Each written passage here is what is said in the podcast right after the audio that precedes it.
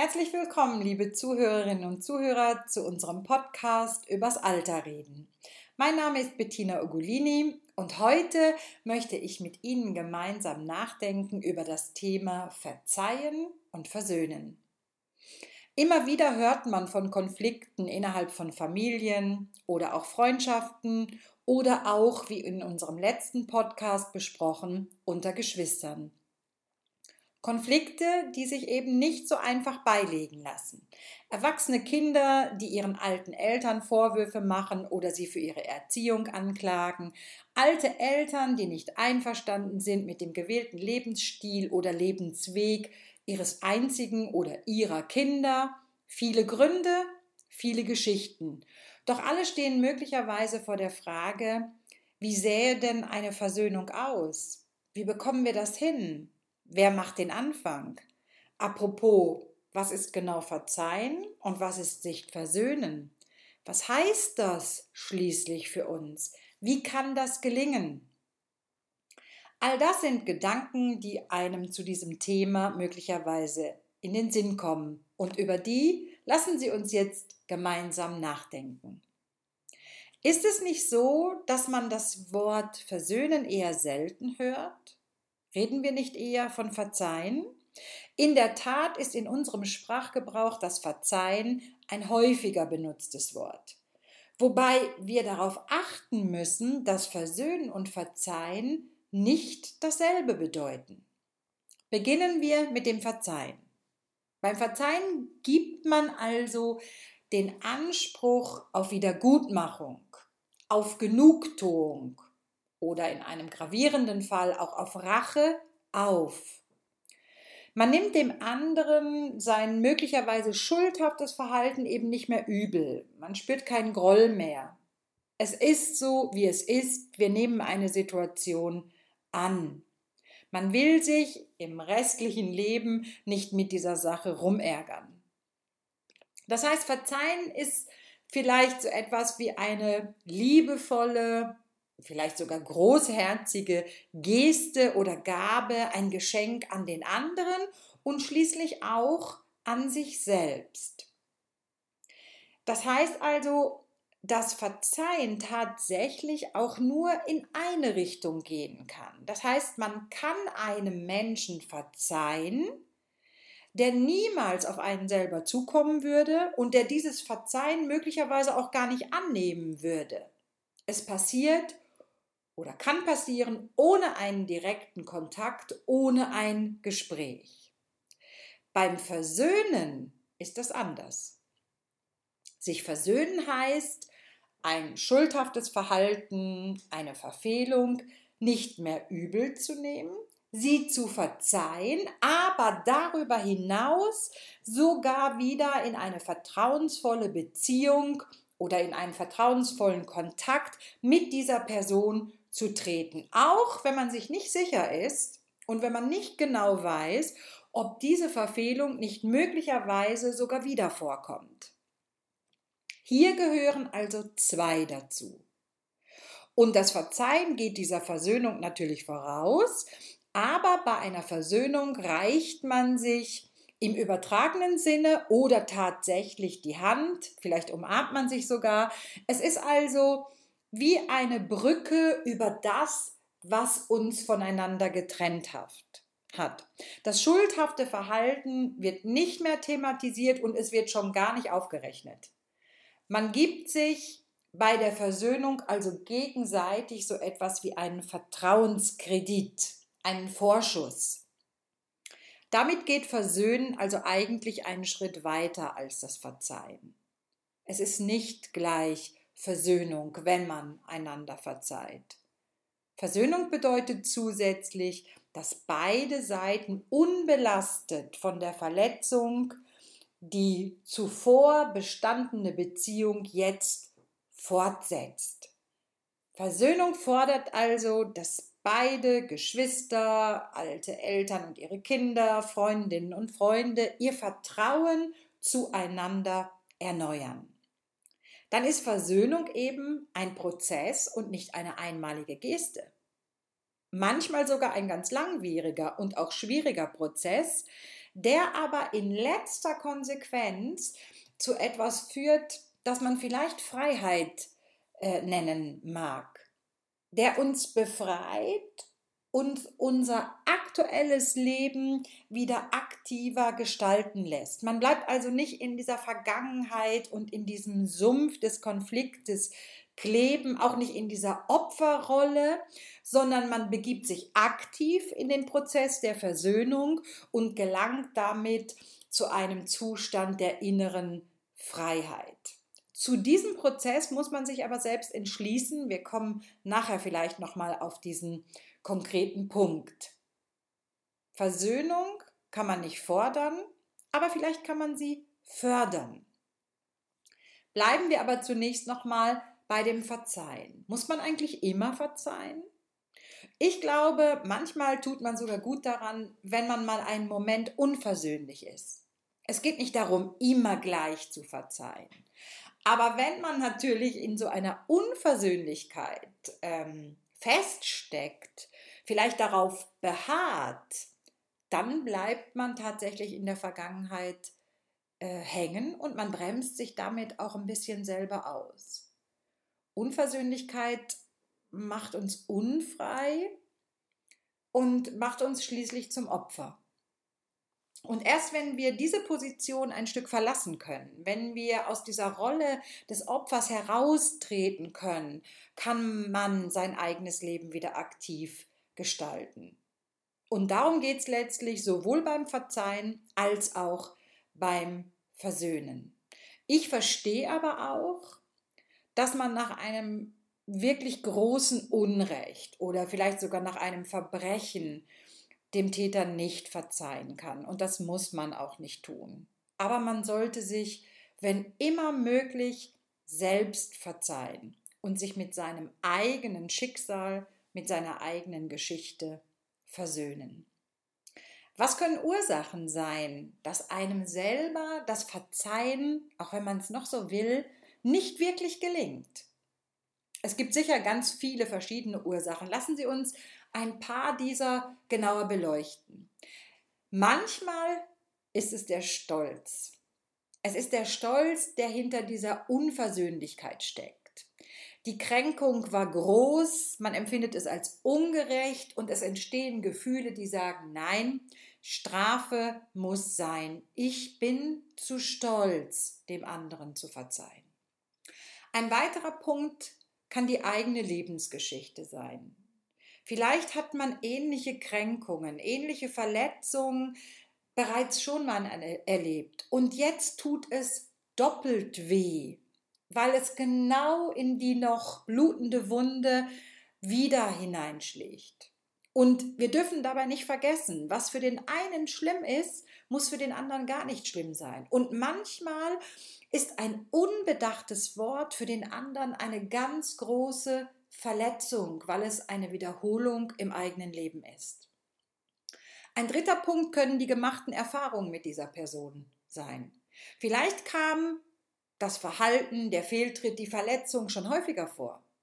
Beim ersten Mal hat man es verziehen, weil man Hoffnung hatte, dass es nicht wieder vorkommt und jetzt ist es nochmal passiert und nochmal dann fällt das Verzeihen tatsächlich schwerer. Und ein letzter Punkt ist vielleicht mangelnde Stärke. Wenn wir ganz ehrlich sind, dann müssen wir nämlich an dieser Stelle zugeben, dass es eine Stärke ist, den eigenen Blickwinkel zu erweitern, sich in den anderen hineinzuversetzen und die eigene Haltung vielleicht zu revidieren und damit dem anderen auch verzeihen. Aber eines weiß man, verzeihen können wir lernen. Es geht nicht einfach über Nacht, aber mit der Zeit können auch Wunden heilen und bestehende Konflikte belasten einen vielleicht nicht mehr oder nicht mehr so sehr. Wie kann man das tun? Als erstes muss man, glaube ich, die eigene Perspektive erweitern. Auch mal gucken, ist die Sache den Ärger überhaupt wert? Wurde da vielleicht gedankenlos etwas gesagt? Vielleicht war es gar nicht so gemeint? Wie stehe ich überhaupt zu der Person? Ist sie mir wirklich so wichtig?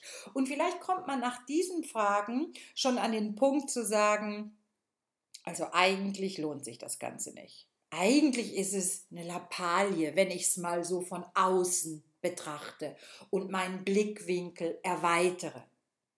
Und wenn das geschieht, geht es umso schneller dem Gegenüber auch verzeihen zu können.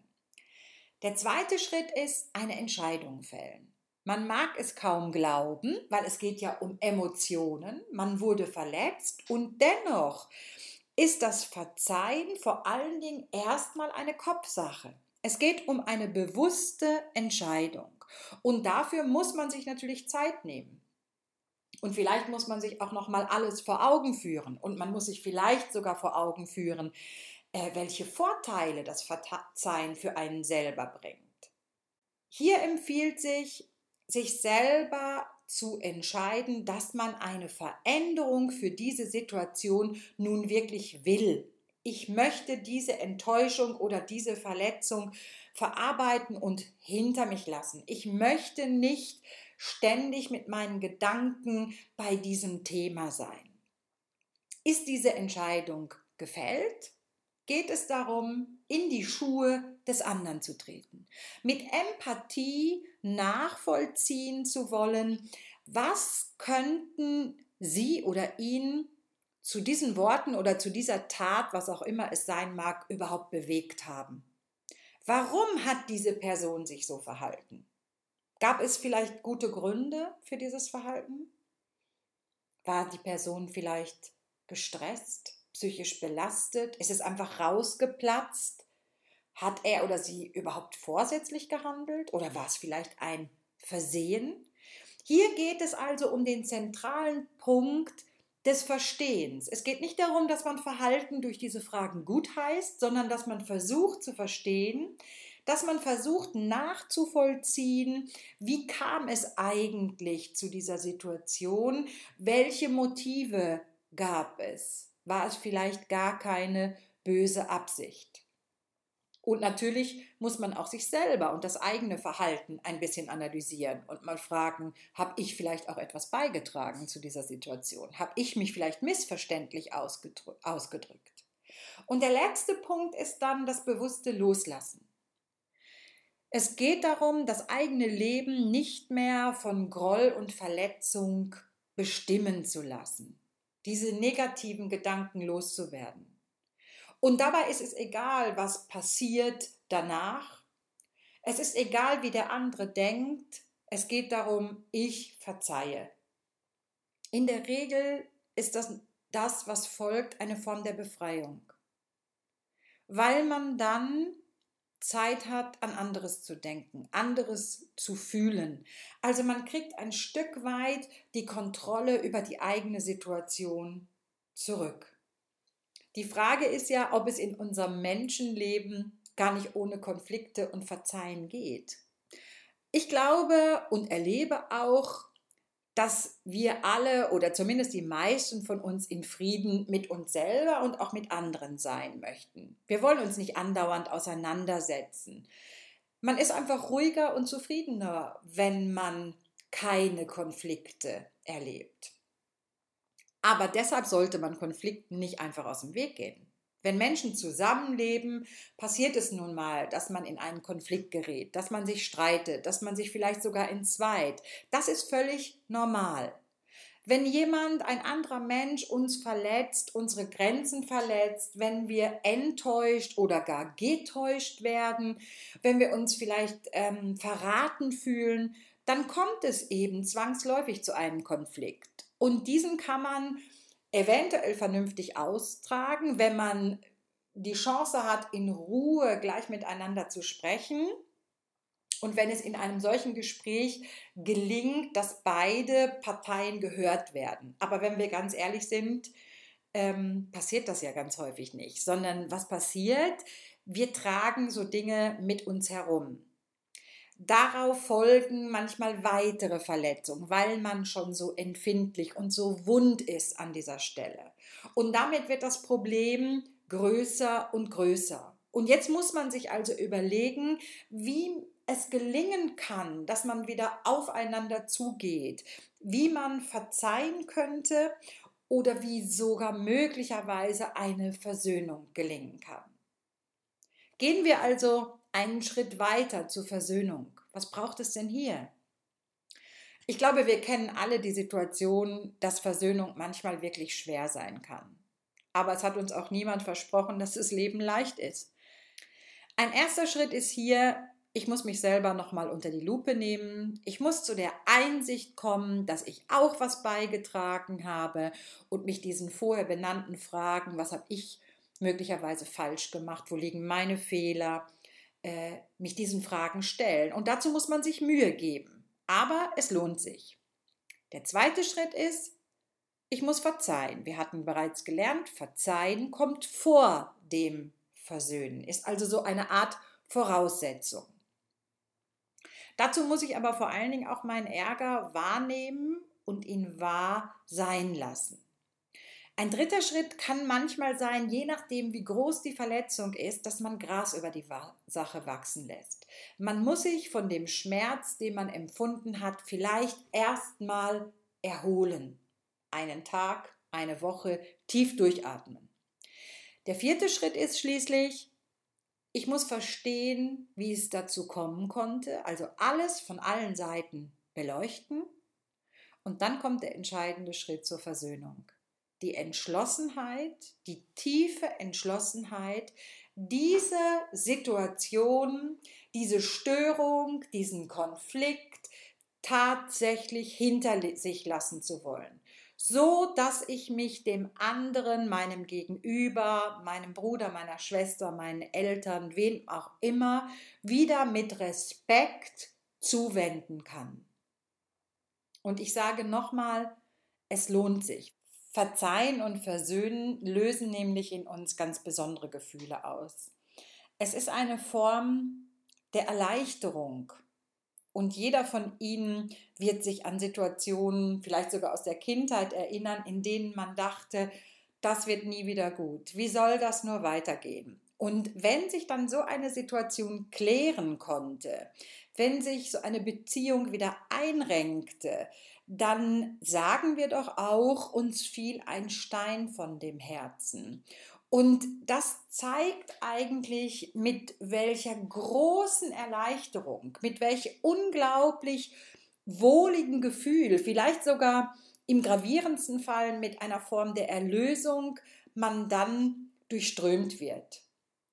Und so ging es uns als Kind, aber eigentlich geht es uns auch im Erwachsenenalter immer noch so, wenn sich eine Situation klärt. Man fühlt sich beruhigt und einfach einfach wieder wohl. Und es gibt ganz viele Untersuchungen, die da hingeschaut haben und versucht haben herauszufinden, was geht denn mit Vergebung einher. Und was man findet, ist, dass tatsächlich Menschen, die Vergebung erlebt haben oder Verzeihen erlebt haben, viel, viel weniger negative Gefühle haben wie Wut oder Verbitterung. Im Gegenteil, sie haben mehr positive Gefühle wie Mitgefühl und Wohlwollen. Und weiterhin geht es sogar einher mit weniger Depression, mit weniger Angst, weniger Stress und ganz am Schluss mit mehr Lebenszufriedenheit. Es lohnt sich also. Dennoch hört sich das alles nicht ganz einfach an und wir wissen ja auch, dass es im Alltag gerade bei so lang andauernden Konflikten oft gar nicht mehr zur Versöhnung kommt. Woran das liegen mag, vielleicht sind hier zwei Dinge wichtig. Möglicherweise liegt es daran, dass gerade bei lang andauernden Konflikten gar nicht mehr klar ist, wer hat eigentlich was getan, wie kam es zu dieser Situation, wer hat wen wodurch verletzt. Das heißt, die Rollen sind gar nicht mehr eindeutig verteilt. Beide Parteien haben also berechtigte Anliegen, haben ein Körnchen Wahrheit auf ihrer Seite und die möchten sie dann auch verteidigen. Beide haben also Fehler begangen, gegenseitige Schuldzuführung, die aber nicht zum Erfolg führen. Und damit liegt die Verletzung oft nicht nur zwischen, sondern in diesen beiden Personen. Und zweitens kann ja nun mal Versöhnung, das haben wir gelernt, nicht von außen verordnet werden. Nur die betroffene Person kann verzeihen und dieses Verzeihen aus freier und eigenständiger äh, Entscheidung kann dann ein erster echter Schritt zur Versöhnung werden. Und vielleicht hemmt uns auch etwas anderes. Ich höre in Gesprächen doch immer wieder, dass man sagt, nein, nein, da kann ich nicht klein beigeben, das kann ich nie vergessen. Und ich glaube, es ist wichtig, dass wir uns bewusst machen, was Verzeihen und Versöhnen eben nicht bedeutet. Es bedeutet nicht, dass ich alles vergesse. Es bedeutet auch nicht, dass ich das Verhalten der anderen Person akzeptiere. Das bedeutet es nicht. Es bedeutet schon gar nicht, dass ich es billige. Also, dass ich sage, es ist nicht so schlimm oder dass ich dem zustimme. Und es bedeutet auch nicht, dass ich verleugne, was da passiert ist, sondern es bedeutet, ich nehme an, was war und ich lasse los. Wie packe ich jetzt also eine Versöhnung an? Wer geht auf wen zu? Ich glaube, hier gibt es keine Regel. Es ist immer eine individuelle Situation von zwei oder mehr Menschen und die müssen dann auch entscheiden, welchen Weg sie miteinander gehen. Klar ist aber, immer derjenige, der sich wirklich versöhnen will, der wird dann auch den Anfang machen. Manchmal kann hier hilfreich sein, diesen Anfang mit einem Brief zu beginnen, weil man vielleicht Angst hat, dass es in einem Gespräch zu schnell wieder zu einer Eskalation kommen kann. Dann hilft es, das Ganze niederzuschreiben. Wichtig ist aber auch hier, egal ob man es schriftlich tut oder mündlich, am Telefon oder in einer persönlichen Begegnung, eines muss immer von Anfang an klar sein. Das Ziel der Kontaktaufnahme ist die Versöhnung. Ich muss ganz deutlich machen, ich möchte keinen Rückblick, sondern ich möchte gemeinsam mit dir nach vorne schauen. Fassen wir also nochmal zusammen. Versöhnen ist mehr als verzeihen. Wenn man sich versöhnt, so geht man nachher auch wieder gemeinsam im Leben weiter. Verzeihen ist hier immer der erste Schritt. Versöhnung kann man nicht fordern, aber man kann sie fördern. Versöhnung ist ein Prozess, zu dem man sich aktiv entschließt und auf den man sich dann aber auch einlassen muss. Und nicht zuletzt kann es wichtig sein, auch sich selbst zu verzeihen und sich mit dem eigenen Schicksal, vielleicht mit der eigenen Geschichte zu versöhnen. Das befreit und ist heilsam. Unsere Zeit ist bereits wieder um und wir sind am Ende der Folge 11. Vielleicht und hoffentlich konnten Sie diese Ausführungen anregen, darüber nachzudenken, ob es in Ihrem Leben jemanden gibt, den Sie verzeihen und mit dem Sie sich versöhnen möchten. Wo wäre es Zeit für einen ersten Schritt? Oder möchten Sie vielleicht sich selbst etwas verzeihen? Wenn ein Mensch oder Sie selbst etwas falsch gemacht haben, vergessen wir nicht all die Dinge, die er oder sie vorher richtig gemacht hat. Vielen, vielen Dank, dass Sie auch heute dabei waren.